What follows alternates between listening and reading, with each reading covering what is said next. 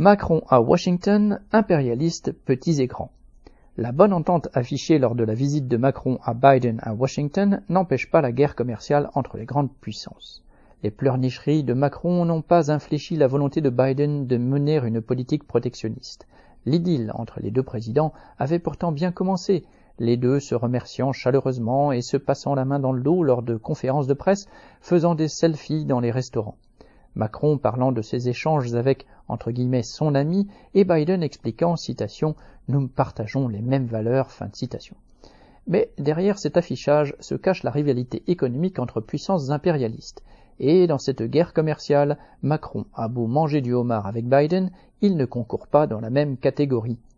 En effet, le président américain a annoncé un programme d'investissement et de subventions aux entreprises américaines de 430 milliards de dollars pour favoriser le Made in America, l'Inflation Reduction Act, IRA.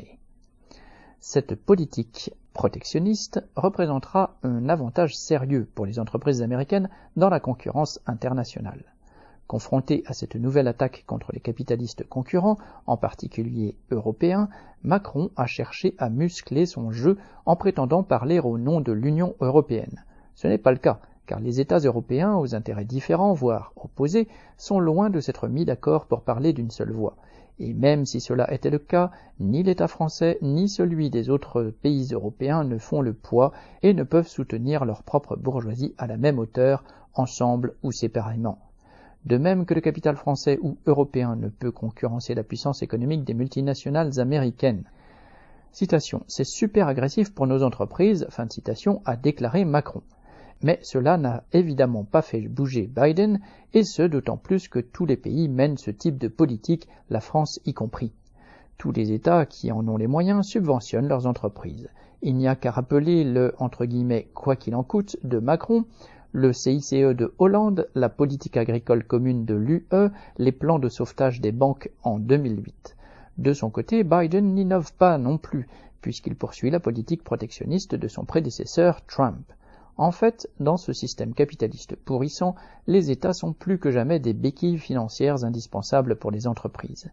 Et pendant que les représentants politiques de la bourgeoisie s'agitent, comme Macron à Washington, les populations trinquent les subventions versées aux entreprises représentent autant de financements en moins pour l'entretien des routes, des réseaux d'électricité ou d'eau. Ce sont des hôpitaux qui peinent à fonctionner à cause du manque de personnel et des écoles où les élèves s'entassent dans les salles de classe. De plus, soutenir les entreprises dans la compétition internationale place les populations dans un climat permanent de guerre commerciale qui finit toujours par se transformer en guerre tout court. Joséphine Sina.